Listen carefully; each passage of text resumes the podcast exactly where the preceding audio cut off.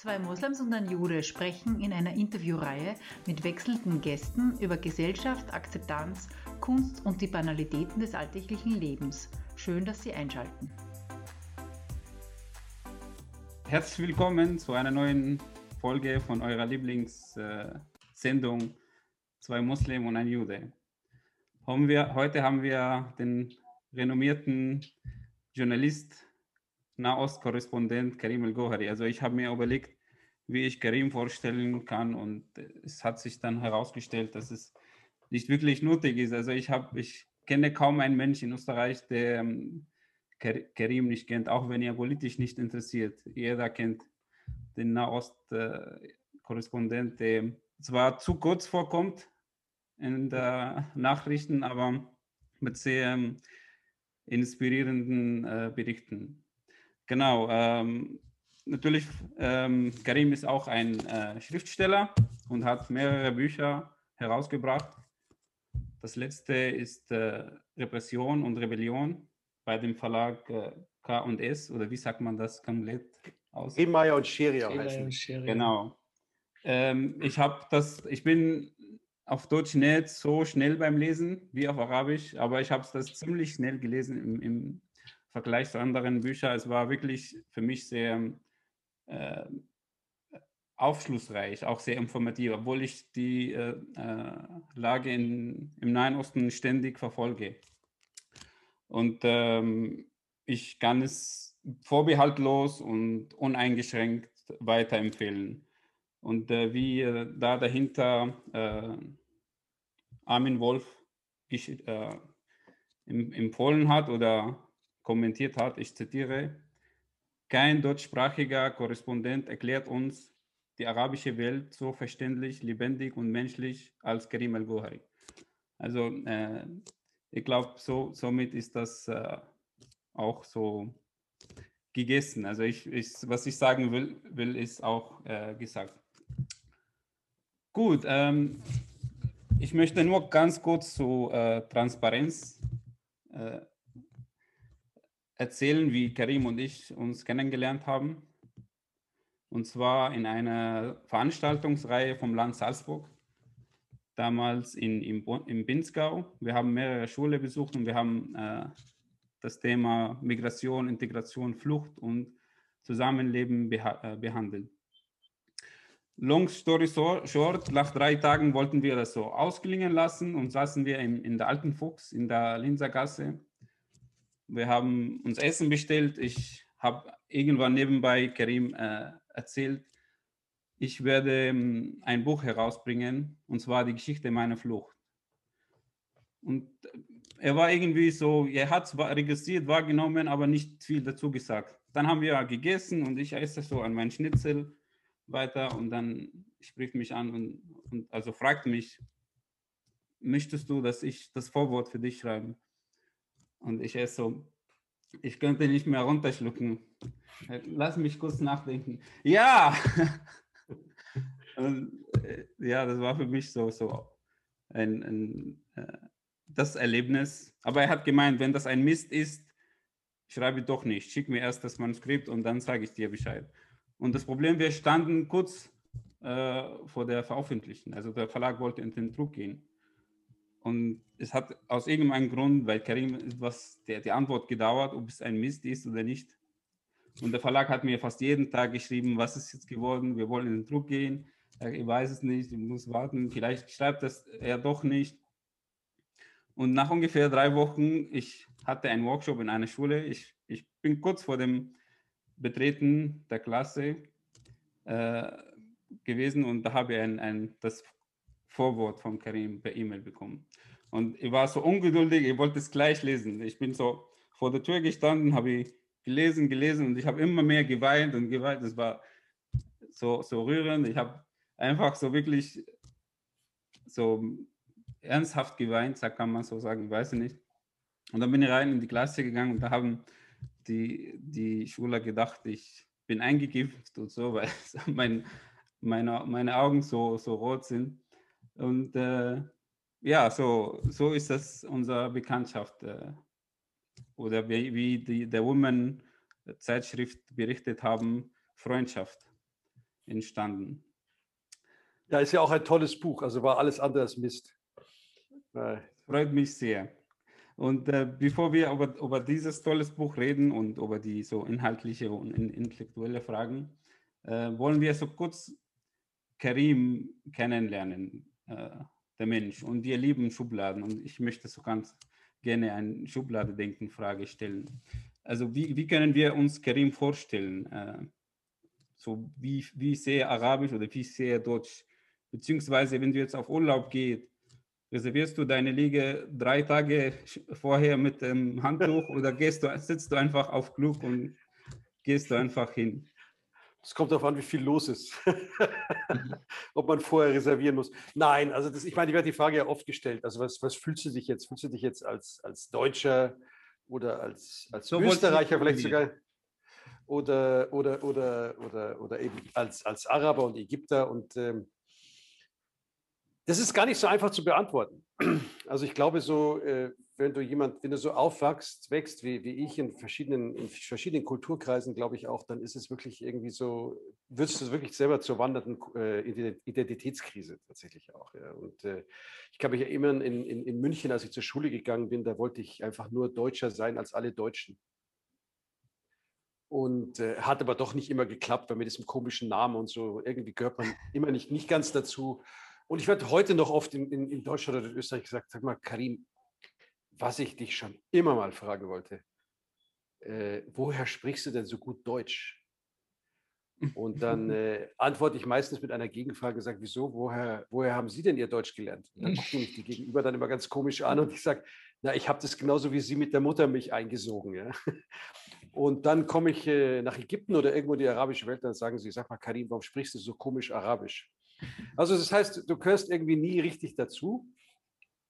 Und äh, da braucht man eine ganze Weile, um damit irgendwie zurechtzukommen, finde ich. Äh, weil am Anfang auch hier, als ich hier gekommen bin, wollte ich 150-prozentiger Ägypter sein. Auch das hat natürlich hinten und vorn nicht funktioniert. Und irgendwann schließt man dann mit der Tatsache Frieden, dass man ähm, nicht wirklich überall, überall nicht wirklich dazugehört, äh, immer so ein bisschen auch einen Exotenstatus hat, ein bisschen natürlich auch immer dadurch einen einen Beobachterstatus hat. Äh, aber das finde ich ganz gut zum Teil. Also gerade für, wenn man als Journalist arbeitet, äh, finde ich das gut, wenn man immer so ein bisschen schon auch den Abstand hat, wenn man eben nicht genau äh, dazu gehört. In dem Sinne habe ich meine Nische gefunden in meiner Arbeit, muss ich sagen. Also sozusagen zwischen, zwischen beiden äh, Kulturkreisen. Mhm.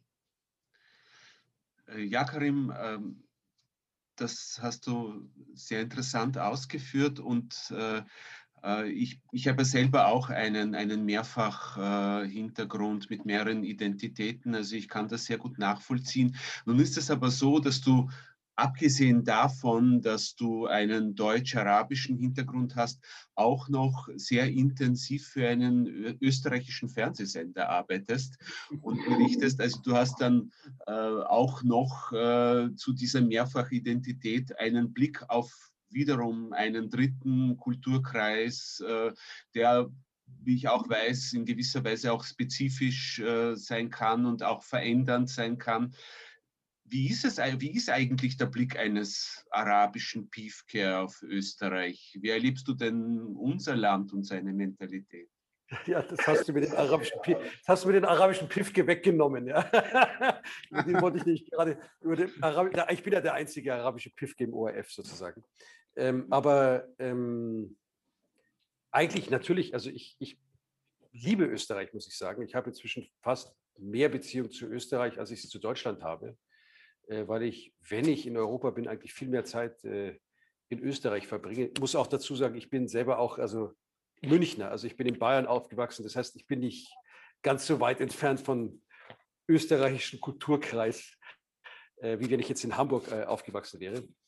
aber ich bin also ich bin ein großer Fan von Österreich, muss ich sagen. Ein wunder, wunderschönes Land und ich bin inzwischen auch relativ viel überall herumgekommen. Also allein durch die Lesereisen, die ich rund um meine Bücher immer wieder gemacht habe, bin ich doch tatsächlich, also ich habe wirklich weite Teile Österreichs zwischen abgeklappert und äh, ja, ich liebe sowohl Wien als auch äh, die Alpen, als auch die südliche Weinstraße. Also das hat äh, sehr, sehr viele schöne Flecken, dieses Land. Und auch mit, nach meiner Erfahrung immer auch sehr, sehr nette Menschen, muss ich auch dazu sagen. Ein bisschen lockerer als die Deutschen, was mir sehr gefällt. Das ist ja schon auf dem halben Weg zum Balkan. Das finde ich gar nicht so schlecht. Naja, die Aussprache bei dir im, im, im Deutschen ist ja dann doch wieder eher bundesdeutsch. Also das, äh, das Bayerische schwingt vielleicht nur ansatzweise äh, mit. Nun ähm, vielleicht eine, eine Scherzfrage, die ich gleich äh, sozusagen anschieben möchte. Wie wirst du denn dann ähm, irgendwo, wenn du in Tirol oder in der, in der Steiermark unterwegs äh, bist, wirst du dann von den Österreichern eben eher als Piefke oder eher als, als Araber wahrgenommen? Ich glaube weder das eine noch das andere, sondern einfach meistens als jemand, den sie aus dem Fernsehen kennen. Ich glaube, das ist die entscheidende Identitätsstiftung in dem Moment.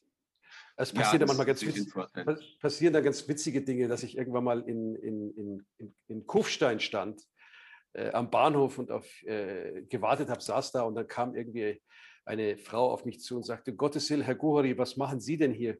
Bricht jetzt hier demnächst ein Krieg aus?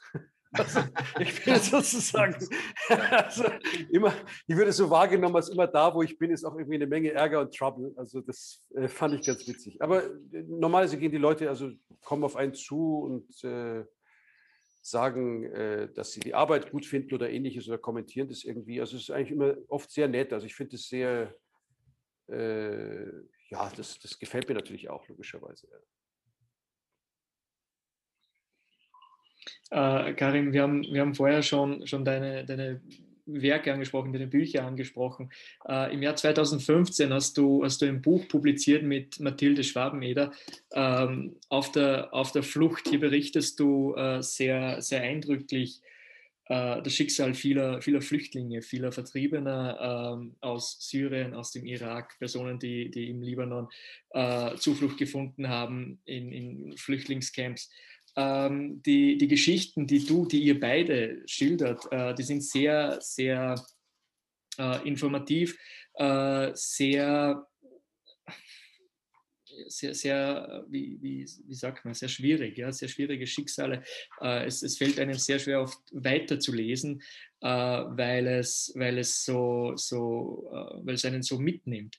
Ähm, meine Frage an dich ist, du, du hast ja womöglich mit diesen Schicksalen tagtäglich zu tun. Du bist mit, die, du bist mit diesen Schicksalen tagtäglich konfrontiert.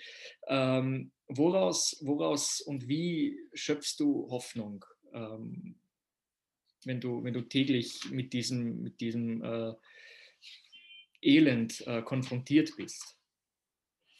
Also einmal dieses Buch war ja so ein bisschen gedacht, weil man hat immer über die Flüchtlinge geredet und da gab es immer große Zahlen und die Idee dieses Buches war tatsächlich, diesen Menschen einfach mal ein Gesicht und einen Namen zu geben und ihre Geschichte zu erzählen. Das war, das finde ich überhaupt so äh, für mich im Journalismus wichtig, dass man äh, äh nicht äh, diejenigen, über die man berichtet, zu Objekten macht, auf die man von weit weg draufschaut, sondern möglichst schaut, dass sie selber zu Subjekten in den Geschichten werden und ihre eigenen Geschichten erzählen.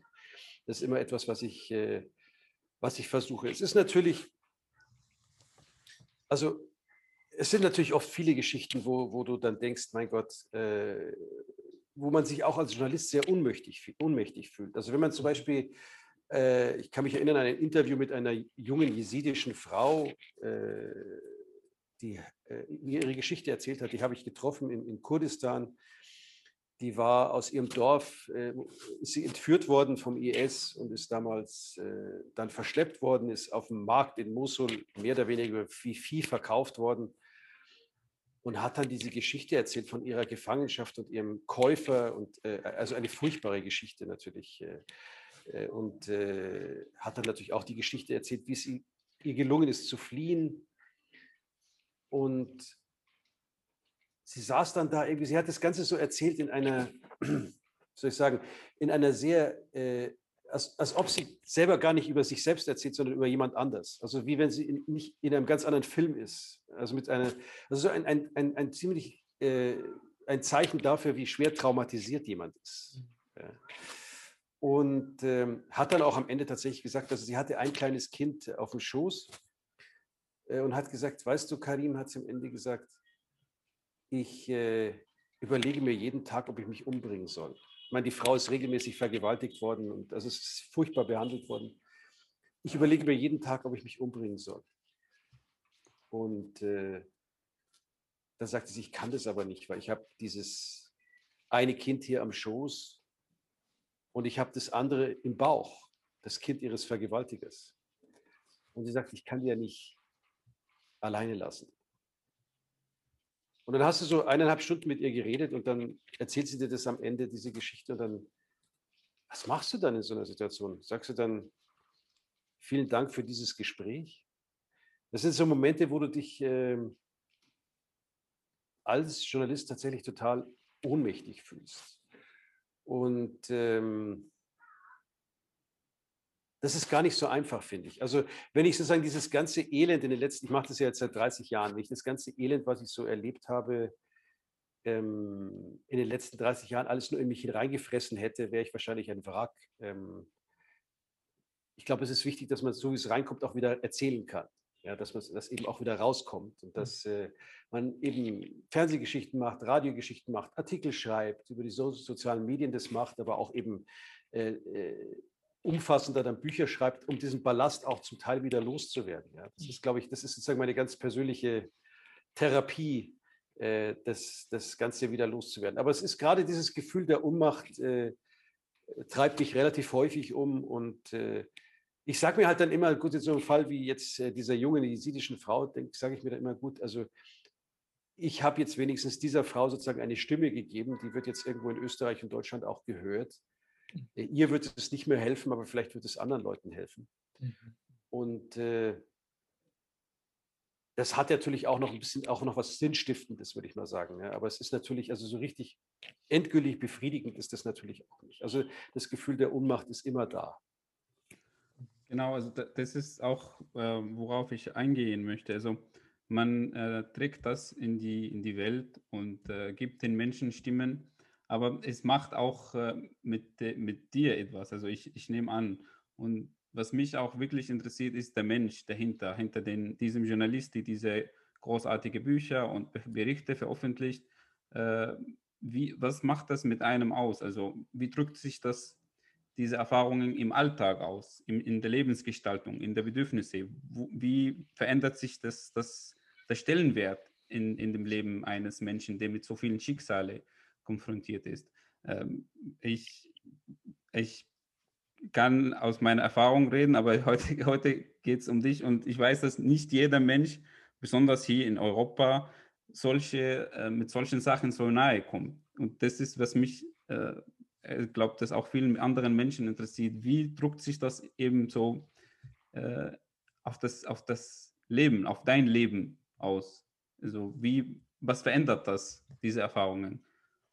Du hast es ja in deinem eigenen Buch, ich finde ja in deinem eigenen Buch, was ich ja mit Begeisterung gelesen hast, hast du den Begriff der elastischen Seelen, glaube ich, wenn ich mich recht erinnere. Die elastischen Seelen. Das ist ein, ein so wunderschöner. Begriff. Also was der Mensch alles am Ende tatsächlich aushalten kann. Und das erlebe ich ja selber auch immer. Also nicht jetzt, was ich aushalten kann, sondern was die Leute, mit denen ich zu tun habe, äh, aushalten kann. Ich glaube, man wird, ähm, man wird einfach auch sehr demütig, glaube ich also mhm. man ist sich seiner eigenen Privilegien sehr, sehr bewusst. Äh, man geht einfach, glaube ich, auch ein bisschen demütiger durch die, durch die Gegend. Also ich denke mir immer, oder ich mache mir auch oft Gedanken sozusagen über die Gnade meines Geburtsortes, ja, dass ich da in München geboren wurde, dass ich da eine, eine tolle Ausbildung in München genießen durfte, dass ich dann das Glück hatte, äh, als Journalist arbeiten zu können. Das sind ja alles wahnsinnige Privilegien, die ich da äh, in meinem eigenen Leben erlebt habe. Und äh, ich bin mir dessen sehr, sehr, sehr bewusst, wenn ich eben mit Leuten zu tun habe, die eben, denen es wirklich beschissen geht. Ja. Ähm, dann, also man wird demütiger und man wird, man wird sich seiner eigenen Privilegien sehr, sehr bewusst. Und ich, ich, ich wünsche mir immer, dass, dass andere Menschen sich ihrer Privilegien auch bewusst werden. Und äh, ähm, ich meine, du, äh, Jad, du kennst diese Geschichte schon, aber ich eine der Geschichten, die ich immer wieder erzähle, ja, äh, auch zum Beispiel äh, in Schulen oder bei Veranstaltungen in Österreich, ist, ist die Geschichte einer jungen Syrerin, äh, Soha, die mit ihren vier Kindern äh, übers Mittelmeer fahren wollte von Alexander, Nähe von Alexandria aus äh, nach Italien auf der Flucht und deren Boot dann nachts äh, im Mittelmeer untergegangen ist und äh, sie schwamm dann da mit ihrer, als einzige der Familie hatte sie eine Schwimmweste an und äh, ihre vier Kinder klammerten sich an sie. Ich glaube, die waren im Alter zwischen vier und elf Jahren. Und äh, sie sagte dann, eine Schwimmweste trägt natürlich keine vier Menschen. Also ich musste mir überlegen, welches meiner Kinder lasse ich los. Und dann sagte sie, ich konnte mich nicht entscheiden.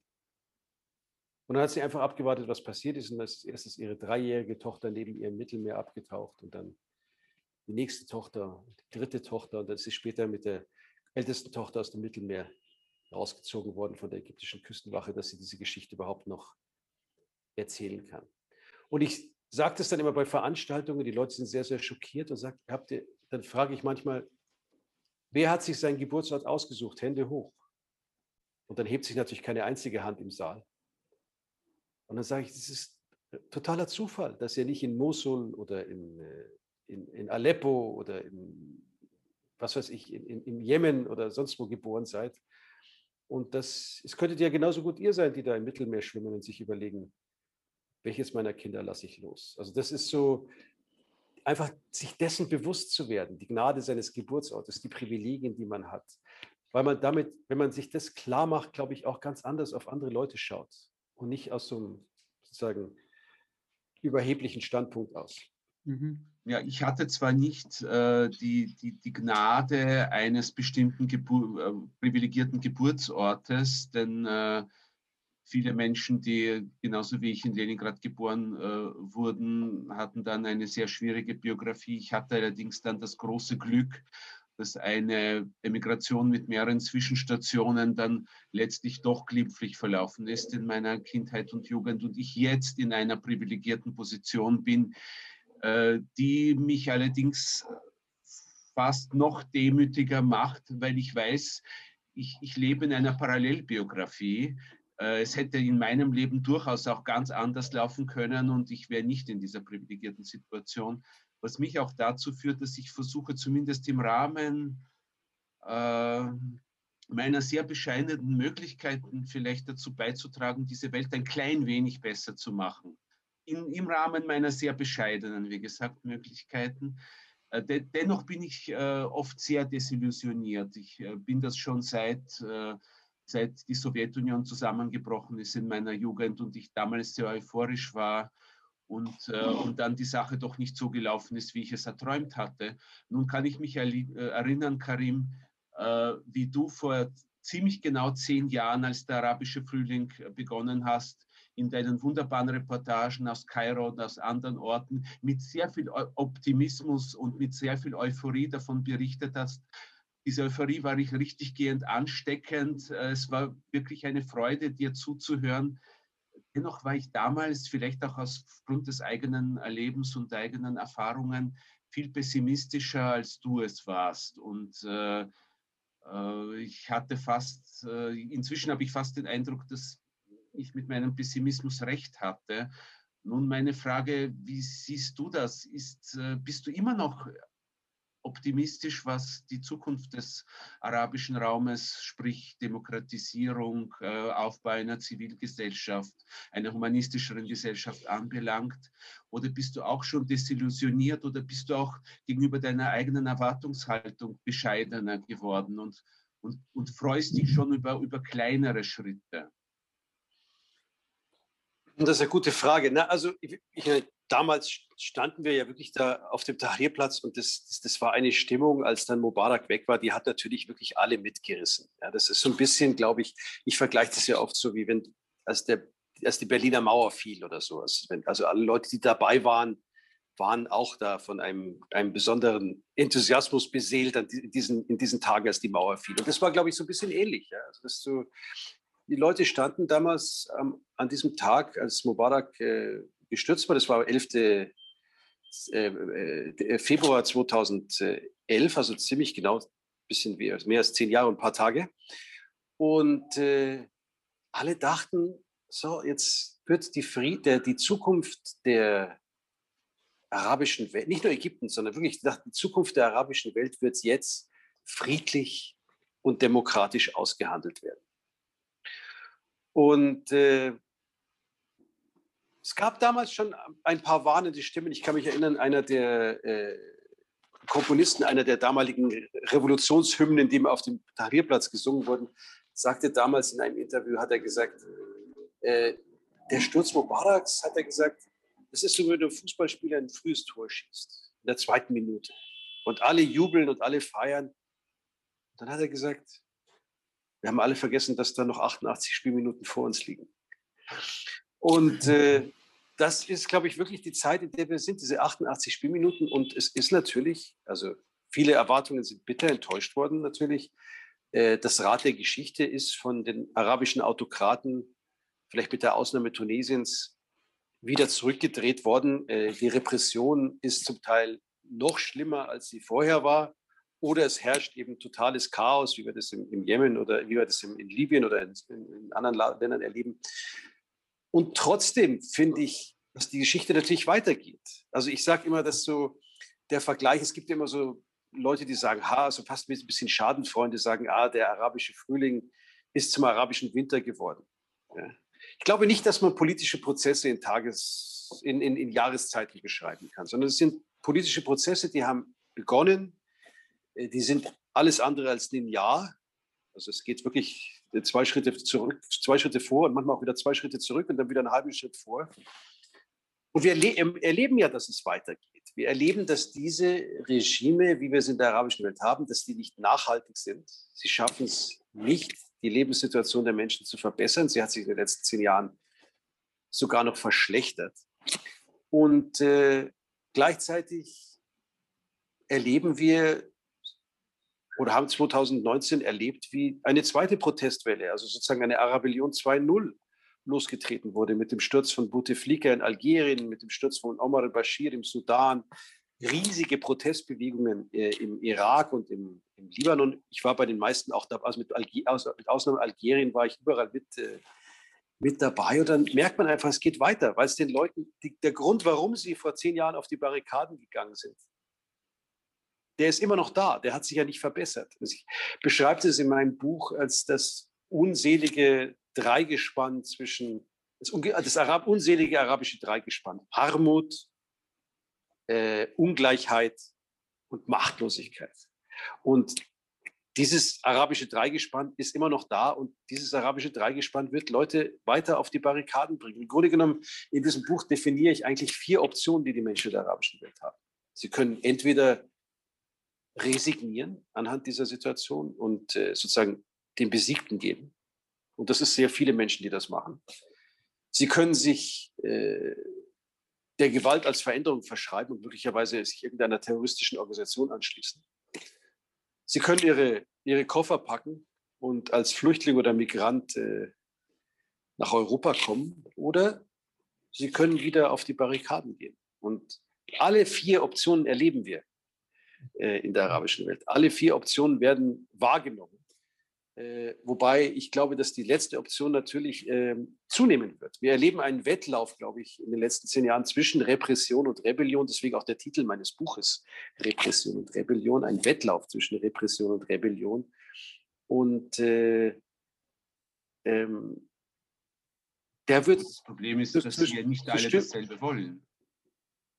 Ich glaube gar nicht, dass das, also der, der Punkt ist, was heißt dasselbe wollen? Das heißt, sie, sie wissen ziemlich genau, was sie nicht wollen. Ja? Ja. Äh, und äh, sie wissen genau, dass sie die autokratischen Systeme nicht mehr wollen. Sie, sie wollen diese Machtlosigkeit nicht mehr. Sie wollen politische und wirtschaftliche Rechenschaft.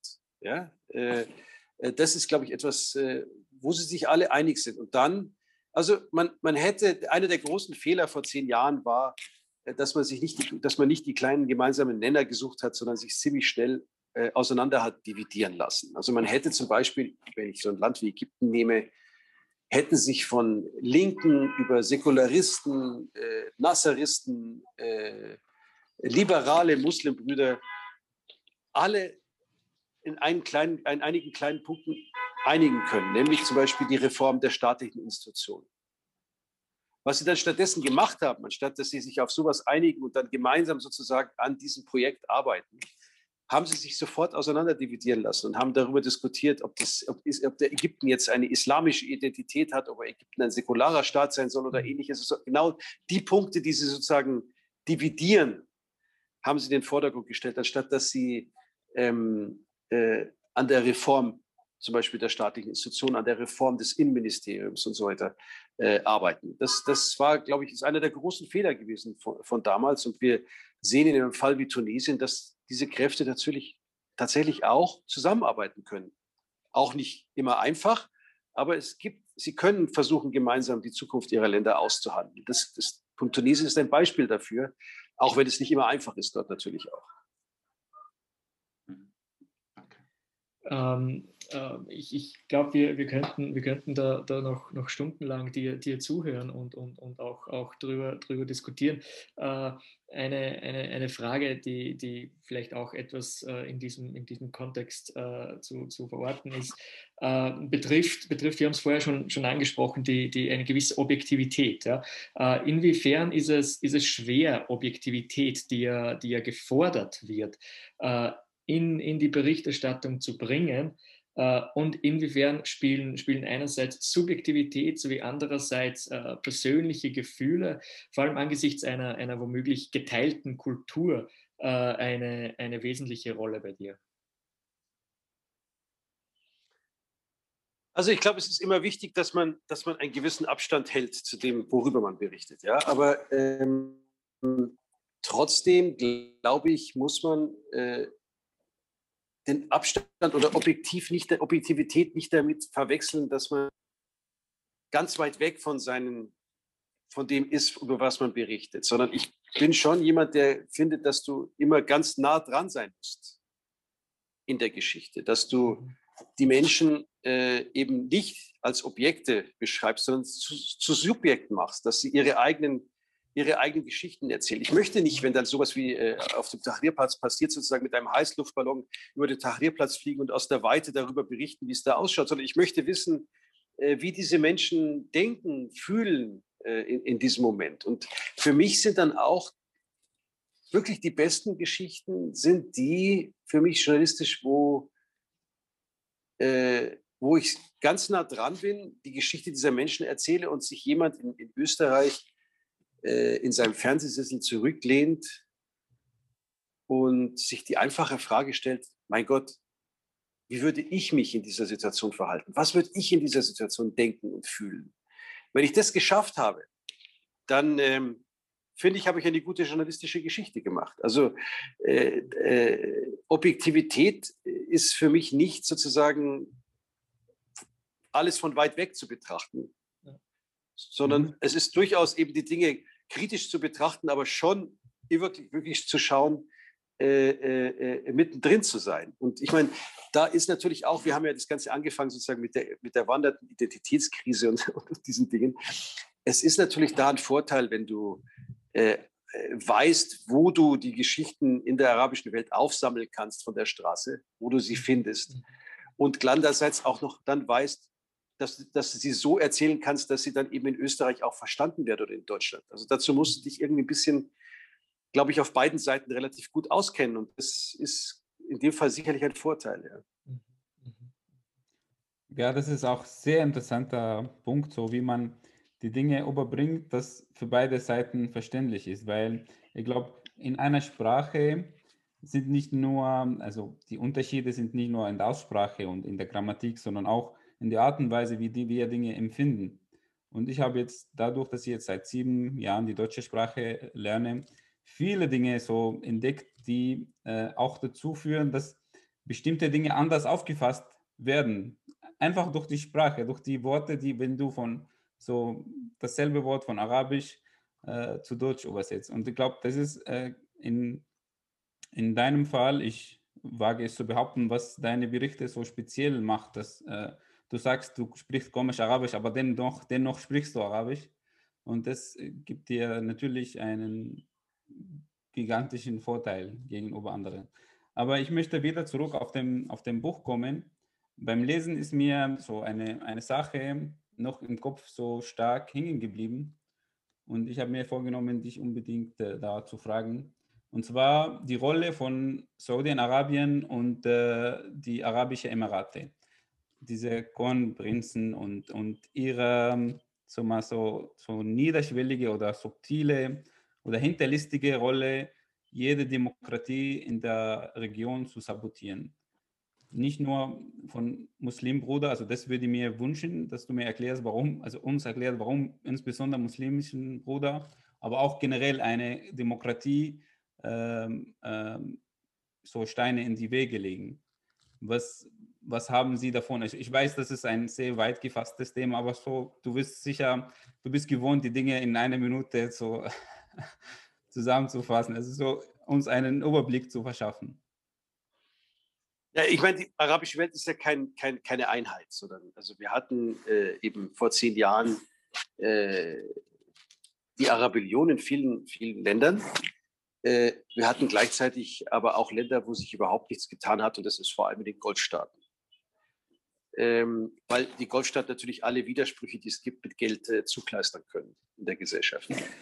Ähm, diese Golfstaaten und allen voran ist es wirklich im Moment äh, der saudische Kronprinz Mohammed bin Salman und der saudische und der emiratische äh, Kronprinz Mohammed bin Said sind so ein bisschen sozusagen, was ich bezeichnen würde als die Konterrevolution.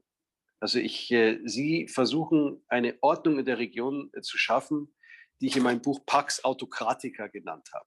Also sie möchten die alte Ordnung eigentlich beibehalten. Ich habe das auch verglichen äh, mit der, der, europäischen Geschichte, dem damaligen äh, Wiener Kongress und der Heiligen Allianz äh, äh, von mhm. Russland, Preußen und ähm, na, Russland, Preußen, den habe ich, und Österreich, genau. Österreich. Äh, also diese, der Versuch sozusagen nach der französischen Revolution die alte Ordnung in Europa irgendwie beizubehalten. Und so eine ähnliche Allianz haben wir eben auch in, äh, jetzt in der arabischen Welt mit diesen zwei Kronprinzen und auch dem ägyptischen Präsidenten Abdel Fattah al-Sisi, die eben kein Interesse haben an irgendeiner Veränderung, an irgendwelchen demokratischen Entwicklungen in der arabischen Welt und die immer alles daran setzen werden, äh, wie du sagst, Jad, diese Entwicklungen äh, tatsächlich äh, zu sabotieren. Also sie sind sicherlich einer der Gründe, warum wir zum Teil zwei Schritte zurück gemacht haben. Sie sind sozusagen, die Konterrevolution war sehr erfolgreich äh, nach der Revolution vor zehn Jahren. Und, und diese Golfstaaten spielen dabei eine sehr, sehr wichtige Rolle. Äh, genau, also, also ähm, was ist das Interesse? Also was haben Sie davon, so einfach gesagt, in einfachen Worten? Sie haben Angst, Sie haben Angst, dass, also Sie haben Angst, wenn es irgendwelche äh, demokratischen Entwicklungen gibt, dass Sie die Nächsten auf der Liste sind. Das ist ganz einfach. Also die Angst, äh, wenn es irgendwelche Umstürze gibt, irgendwann kommt es auch zu uns. Das ist, das ist das, was sie, glaube ich, am allermeisten antreibt. Und es ist ja manchmal gar nicht so einfach zu verstehen, wie du sagtest ja vorhin schon, also mit den Muslimbrüdern und Saudi-Arabien. Also als der ägyptische Präsident äh, äh Abdel Fattah al-Sisi, äh, damals noch Militärchef, äh, den Muslimbruderpräsidenten äh, Mohammed Mursi losgeworden ist durch einen Putsch. Ja. Äh, die, das erste Land, das äh, El-Sisi gratuliert hat, war Saudi-Arabien.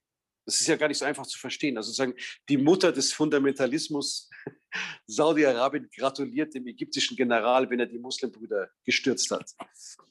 Und, äh, aber das hat natürlich auch damit was zu tun. Also da, da ist eine Muslimbruderschaft, die sich eben auch äh, islamistisch legitimiert, so wie das eben Saudi-Arabien auch macht, und die aber den Marsch durch die Institutionen angetreten hat, die sich demokratisch legitimieren will. Das ist der größte Albtraum für die Autokraten am Golf ist eine, eine, eine islamistische Bewegung, die sich möglicherweise äh, äh, demokratisch legitimiert. Und deswegen waren die Saudis die allerersten, die äh, äh dem ägyptischen Präsidenten Abdel Fattah al-Sisi damals gratuliert haben tatsächlich. Das ist die für sie schwerwiegendste Konkurrenz, schwerwiegendste Konkurrenz, die sie ausschalten wollen. Aber Katar hingegen unterstützt die Muslimbruder.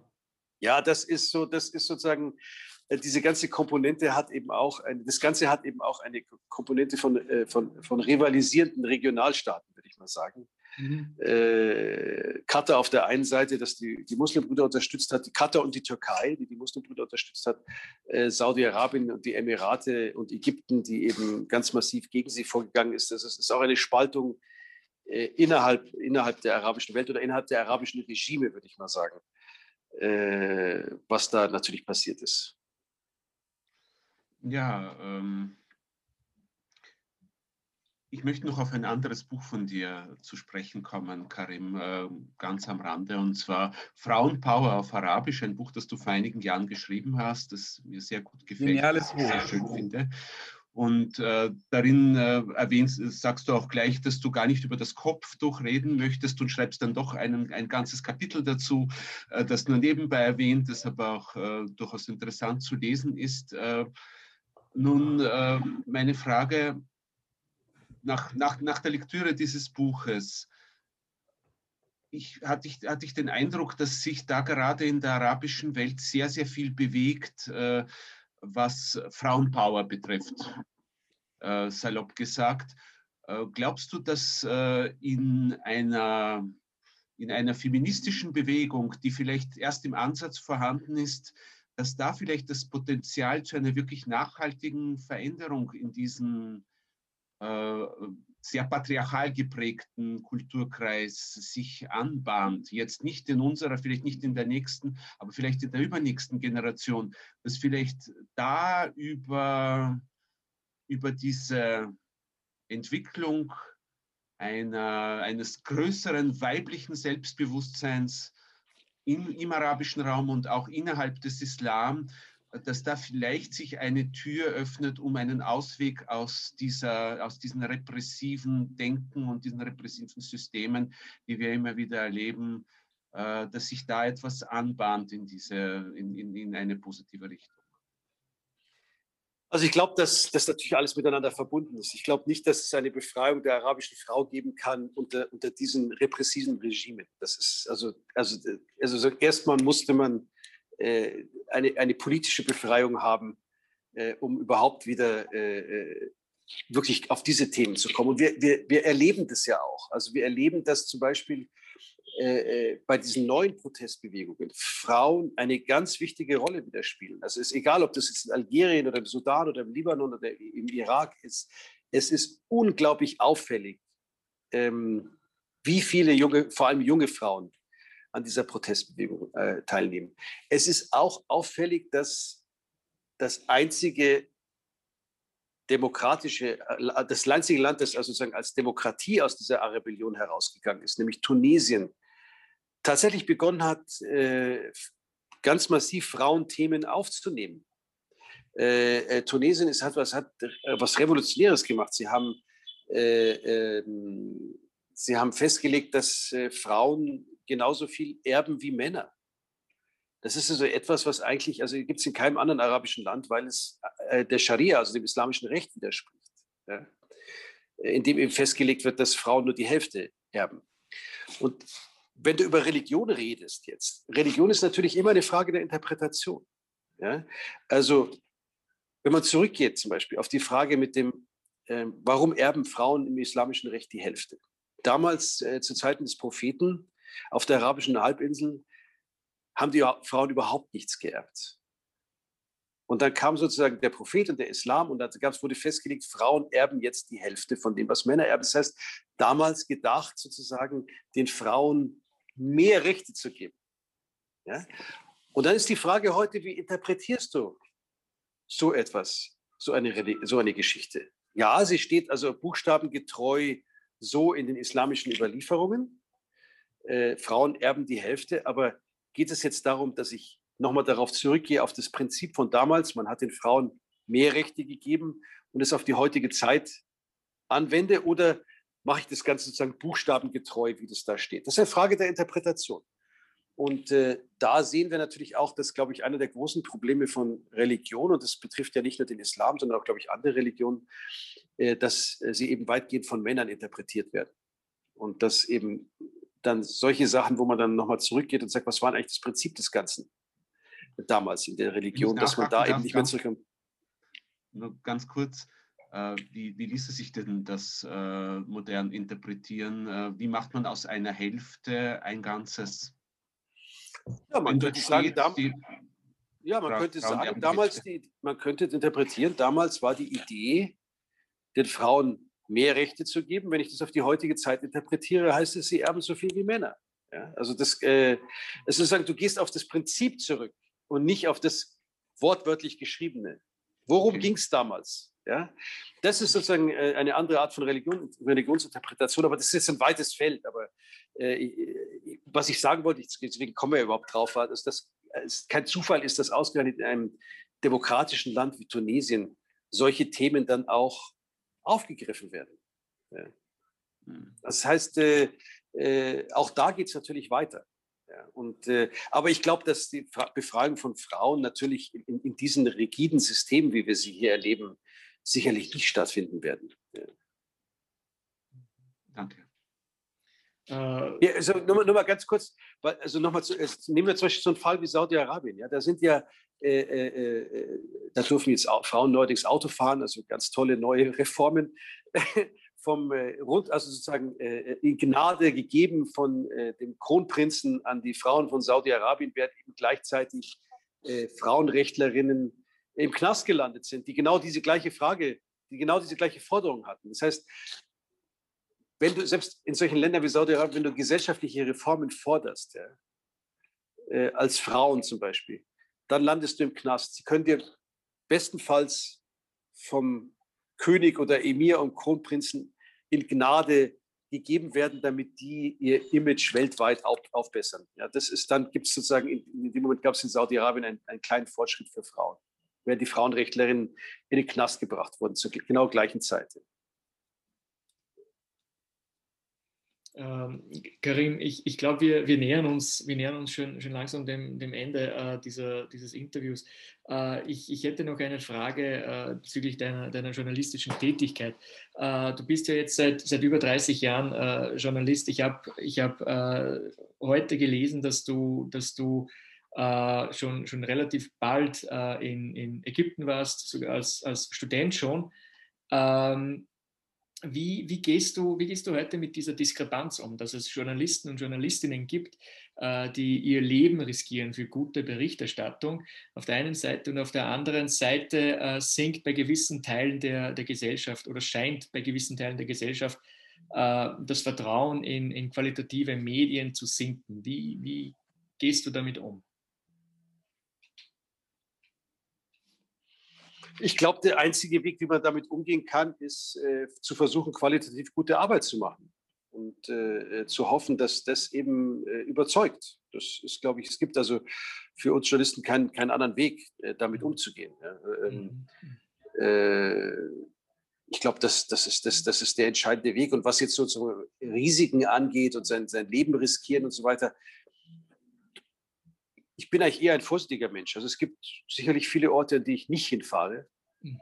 weil es mir zu gefährlich ist. Und ich denke mir auch, das Prinzip ist, äh, ist keine Geschichte ist, äh, äh, ist, ist so wichtig, dass ich sie nicht mehr erzählen kann, weil ich dann tot bin. Also das äh, kann es ja auch nicht, kann ja auch nicht Sinn und Zweck der, der mhm. Aktion sein. Aber mhm. ich glaube, man muss einfach äh, versuchen, mit Qualität äh, zu überzeugen. Das ist, glaube ich, das, das Entscheidende.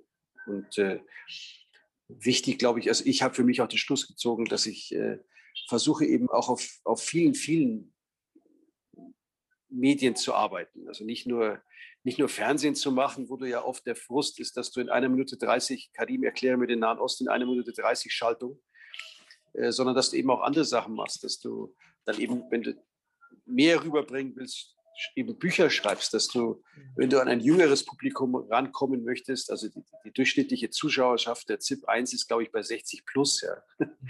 Äh, und das ist übrigens kein, kein, kein, kein, kein österreichisches Problem. Also wir müssen uns nur die ZDF mhm. heute Journal anschauen, die nach den, den, den, den Werbeblock drumherum fragen Sie einen Arzt und den Apotheker, dann weißt du schon, welche Altersgruppe diese Nachrichten schaut sozusagen.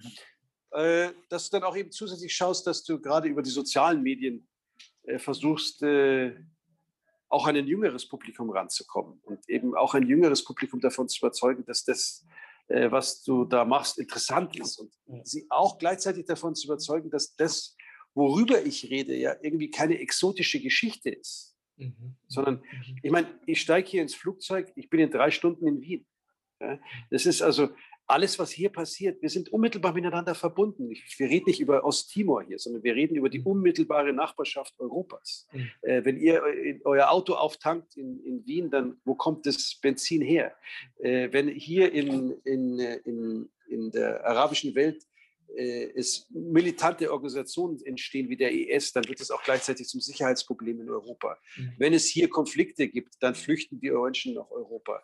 Äh, also Europa ist immer ein Teil des Problems der arabischen Welt und die arabische Welt ist immer ein Teil des Problems Europas und auch andersrum. Mhm. Woher kommen die Waffen, äh, die in diesen Konflikten eingesetzt werden? Auch zum nicht unwesentlichen Teil aus Europa. Das heißt, mhm. ähm, wenn man das was den Leuten klar macht, ja, wie eng man miteinander verbunden ist in Wirklichkeit, in einer Schicksalsgemeinschaft.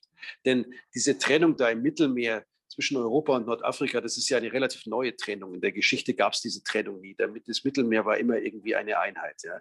Und dass man den Leuten das klar macht und dass man, wenn man dann eben auch noch gute, versucht, gute Geschichten zu machen, die sie interessant finden, hoffe ich eben, dass man sie dabei bei der Stange halten kann. Ja, wunderbar. Das ist also, dem ist nichts hinzufügen. Und wie Hassan schon jetzt angekündigt hat, wir sind äh, fast beim Ende. Aber äh, ich möchte dennoch, da ich jetzt glücklicherweise die letzte Frage stellen darf, äh, etwas so, was äh, die Zukunft betrifft. Also ich bin jetzt 31 ähm, Jahre alt und äh, kann nicht zurück nach Syrien, weil in Syrien der Diktator jetzt sich mehr oder weniger gefestigt hat, den, äh, die Revolution erlöscht hat und den Krieg gewonnen hat. Äh, ich kann nicht mal mit meinen Freunden, mit meiner Familie über Politik reden, weil sie gefährdet sind äh, durch das, den äh, brutalen Sicherheitsdienst. Ähm, kann ich mir jetzt, oder können wir uns, du bist auch noch jung, also können wir uns noch erträumen, irgendwann äh, uns in Damaskus zu treffen oder ist das eine etwas unrealistische Vorstellung? Du, Dinge können sich ja sehr schnell ändern. Ja? Also äh, ich sage immer, wenn, wenn, wenn in Saudi-Arabien äh, die im demokratischen, in der demokratischen Republik Saudi-Arabien die erste Frau zur Präsidentin gewählt wird, dann gehe ich beim ORF in Rente. Ja. Äh, wer weiß. kann, ja, kann ja tatsächlich alles passieren. Ja. Ich bewerbe mich sofort dann für die Stelle. ja, wunderschön. Also an dieser also, Stelle. Also was ich, be bevor wir aufhören, ich würde euch gerne noch zeigen, wo ich eigentlich hier sitze. Darf ich das? Bitte, ja. Würde, wir, wir gerne euch, ich, würde, ich würde euch gerne mit auf den Balkon nehmen. Und äh, damit ihr mal seht, dass ich euch ein bisschen nach Kairo bringe. Warte. So. Das ist eine ganz äh, spezielle äh, Live-Sendung. Das ist jetzt eine ganz spezielle Live-Sendung. Warte. Der Armin so. ist sicher neidisch. So, pass auf, hier, das ist also. Mhm.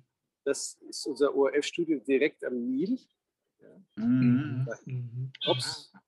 Ups, das war's, ja. Ah, okay. Ja, da bin ich wieder, da Jetzt. bin ich wieder. Ah, nein, da ist da. Das, das, Außenministerium, da hinten ist das Fernsehgebäude und äh, da hinten ist der Tahrirplatz. Mhm. Und, äh, ah, da ist der Tahrirplatz. Genau, da hinten ist der Tahrirplatz. also, ich bin hier auf einer, einer Insel, einer Nilinsel, die sich äh, Samalik nennt. Hier auch der übliche ständige Stau.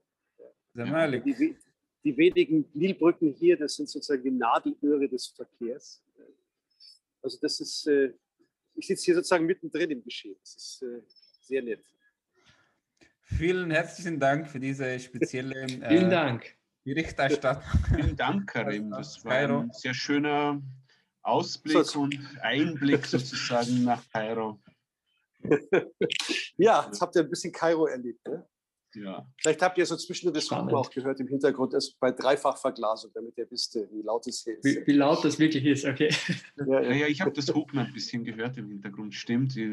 Kurzzeitig habe ich gedacht, ist bei mir irgendetwas los, aber nein. Da, das doch, ist, wahrscheinlich ist Kairo etwas lauter als Salzburg. Kairo, Kai, Kairo ist die Stadt der permanenten Reizüberflutung. Ja, das ist, äh, das ist alle deine Sinne. Kann man hier überhaupt Auto fahren und das überleben? Wahrscheinlich. Nicht, wenn man es ja, ja, lebendig nennen. Gewöhnungsbedürftig natürlich. Ja, ja. naja, An dieser gut. Stelle bedanken wir uns bei dir, Danke. Karim, und bei Ihnen, äh, liebe Zuschauerinnen und Zuschauer. Schön, dass ihr dabei wart und bis zum nächsten. Bis zum nächsten Mal. Schönen bis zum Abend. nächsten Mal. Danke. Danke für die Einladung.